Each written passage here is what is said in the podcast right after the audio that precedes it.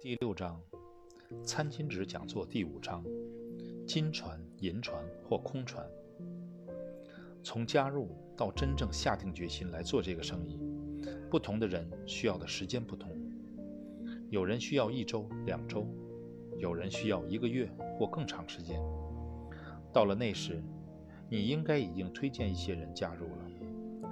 这个讲座若是和一群人一起做，要比一对一的进行会来得更有趣。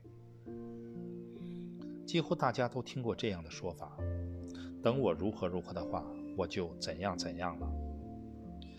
我总记得那些悲观主义者常说这样的话：好运不会降临到我身上的啦，被闪电打到都比中乐透容易啊。在网络行销里，你真的能够等到载满金子的船入港，像中乐透？假如你学习并正确运用这些餐巾纸讲座，你就可以在码头上等着丰收了。有时候我会问大家：你们是否有很久没有联络的亲戚，他立遗嘱要留给你一大笔遗产？事实上，大部分人没有这么好运的。也就是说，大部分人认为他们等不到金船开进码头来的。但是，借着网络行销所提供的机制，这种可能性是存在的，这也是我对网络行销如此热衷的原因之一。当你和别人谈话的时候，你可以给他们一个希望，希望他们不必仅仅为了退休金而为一个公司工作三十到四十年。你是否注意到，在工作三四十年之后，退休金若仅有以前收入的一半，有多少人还有足够的钱？可以去环游世界呢？网络行销确实给广大群众一个机会，使他们的梦想成真，而不必等到工作了三四十年之后才去做那些他们想做的事。大部分人对于独自创业是很恐惧的，而网络行销却给他们一个融入组织的机会，同时不会影响到目前的工作，就能创造新的收入来源。我现在要向你说明的就是。你如何让自己的金船开进码头来？这代表着你在你所属的公司里达到了最高阶。意思是，当载满金子的船到来时，你就发财了。这里我用一个范例来向你说明：先在餐巾纸的一边画上三艘船，再在餐巾纸的另一边画上码头，而那里就是你等待载满金子的船到岸的地方。第一艘写上金船，第二艘写上银船，第三艘写上空船。这些船代表你组织中的会员，不论是直接推荐还是间接推荐的，他们也可以是在你组织中的任何一层成员。既然你知道你会将船上的货物卖掉换钱，那么你希望你的船带什么货物回来呢？而你又该如何协助它靠岸呢？你可能会说。当然是载满金子的船了，那是理所当然的。但为什么大多数人好像更愿意在空船上下功夫呢？那是因为大多数人从未接触过这门生意，不了解其中的窍门。通常大家认为，金船是那些业务员，他们可以独自作业，不需要任何帮助或指导，他们按照自己的了解度去做，他们有可能会成功。但更可能不成功，尤其是在不理解成功的关键的情况下。而成功的关键就是建立深度，而不是宽度。那些空船是指加入系统几个月了，但每次见面你还要说服他们这个生意是可以成功的那些人，他们往往比较负面，并且非常容易泄气。很多人将精力耗费在空船型的人身上，一直到他们看懂了这个讲座为止。当他们明白其中的道理后，他们就知道应该要和金船一起作业了。当你推荐了某人加入，先视他为一艘银船，这基本上取决于你传授给他们的方法与观念，是将其变成金船，还是变成空船。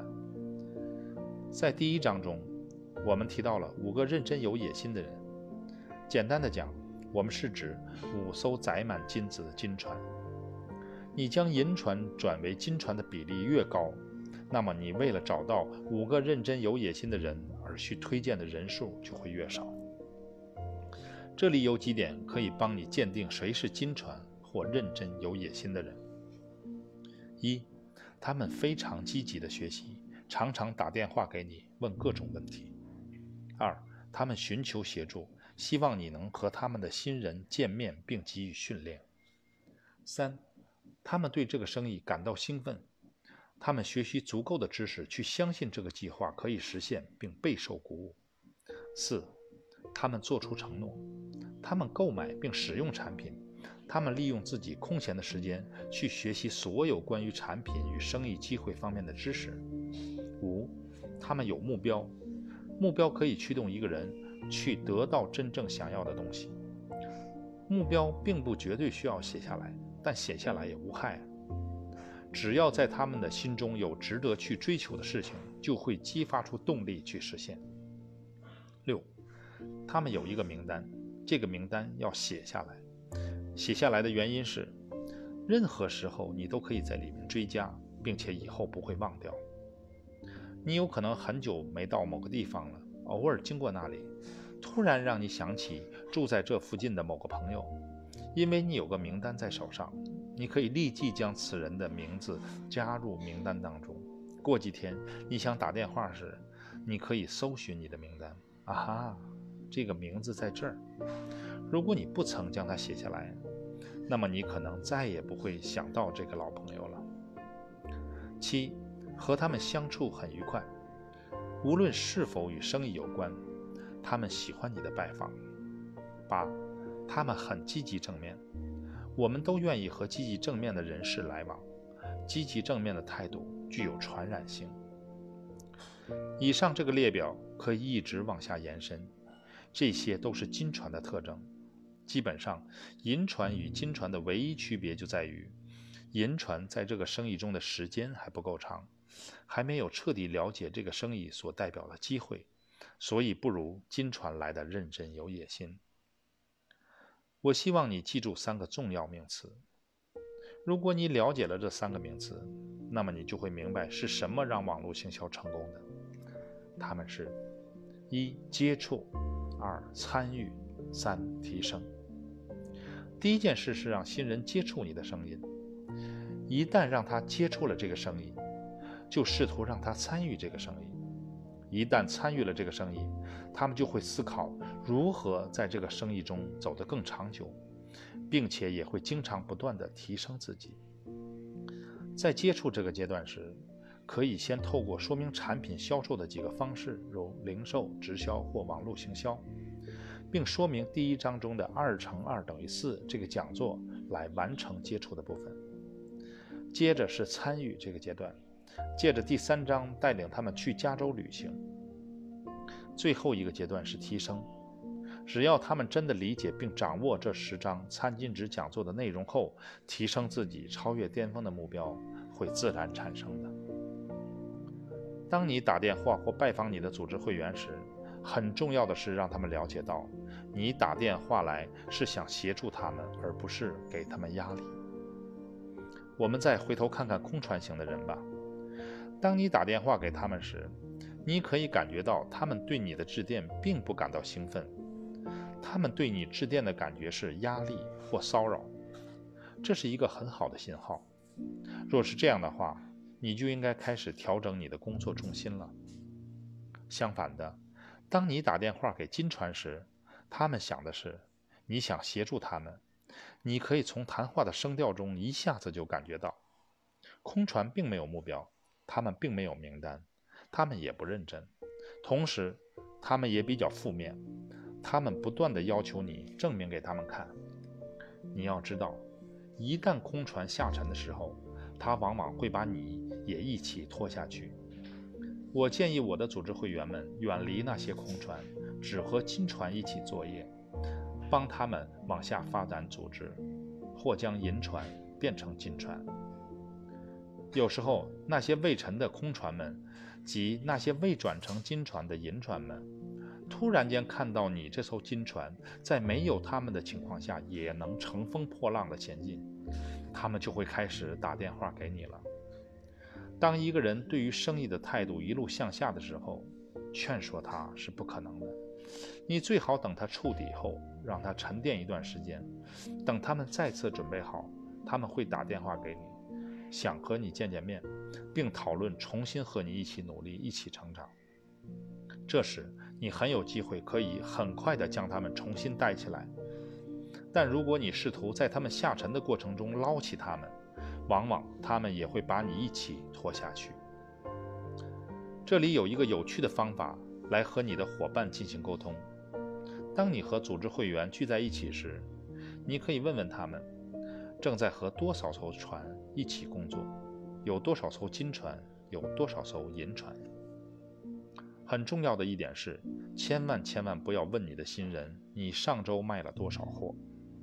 如果你问了，那么你就毁掉了你之前告诉他们的一切，因为你在刚开始时就已经告诉他们，他们并不需要去卖东西，他们只需要和朋友分享这个生意机会、推荐及架构网络行销组织即可。如果你问他们卖了多少产品，他们的第一个反应会是，你只关心他们为你赚了多少钱，而且他们这样想很可能也是对的。如果你首先想的是如何协助你的人成功，那么钱财会自然而然地发生。激励大师齐格勒曾说过：“如果你能协助足够的人得到他们想要的东西，那么你就可以得到任何你想要的东西。”当你和第一层的组织会员通电话时，可以问问他们：他们的会员中。是否有新人需要你去协助并见面聊聊的？在和他们的会员通话之后，再回个电话给他，告知你已经和他的会员聊过了，他们很兴奋，并且大家会在一起约见面时间。当你和会员打电话时，要让他们感觉到你是想协助他们，而不是在监督他们。监督下属是直销公司经理们的职责。我们不是在直销产业，我们是在网络行销这个生意里。到这里，你应该知道这个差别了吧？总结一下本章所讲的，我指出，你们这些读者不是空船。